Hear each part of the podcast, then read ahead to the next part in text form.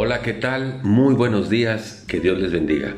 Estamos meditando en el libro de los Proverbios, en el capítulo número 20.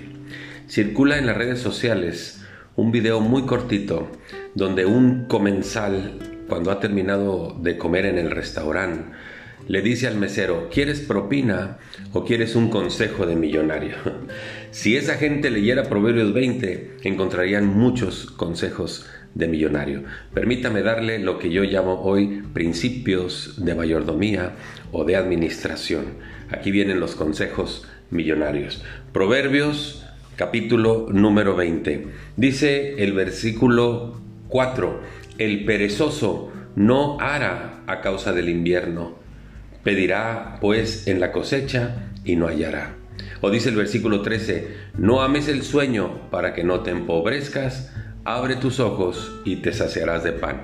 Aquí tengo que hablar del trabajo contra la pereza. El que es flojo nunca va a poder hacer nada, nunca va a poder tener un patrimonio, nunca va a saber administrar, pero el, que trabaja diligentemente, Dios se encargará de proveerle, ¿verdad? Por eso dice que el perezoso no hará a causa del invierno. Ay, no, está haciendo mucho frío, pero cuando tenga que cosechar, pues no hallará que cosechar, ¿verdad? Y dice el 13, no ames el sueño para que no te empobrezcas, eso de estar dormido y dormido y dormido, no hacer nada. Abre tus ojos y te saciarás de pan. Segundo consejo, versículo 14, el que compra dice, malo es, malo es, mas cuando se aparta, se alaba. Esto tiene que ver con hacer compras de productos de calidad. El que está comprando dice, pues es que este no es bueno, este no, no sirve, este no me va a durar mucho, pero termina comprándolo y luego se le descompone y lo compra otra vez y para cuando acuerda ya gastó más de lo que hubiera gastado si hubiera invertido en algo de calidad. El que compra dice malo es, malo es, y cuando se aparta se va alabando por la compra que hizo. Invierta en productos de calidad.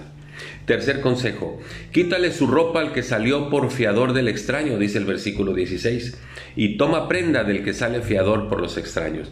Si usted firma de aval, si usted sale fiador por alguien más, usted les está diciendo al, que le dio la firma, si él no te paga, yo te voy a pagar y yo te voy a responder con mis bienes. Tenga cuidado porque está de por medio su patrimonio. Ahí va otro consejo. Dice el versículo 21, los bienes que se adquieren deprisa al principio no serán al final bendecidos. Todo lo que tiene que ver con dinero rápido, con el oro raspadito, con lo que saca uno del casino, con lo que roba, con lo que defrauda, el dinero adquirido rápidamente, al final no será de bendición.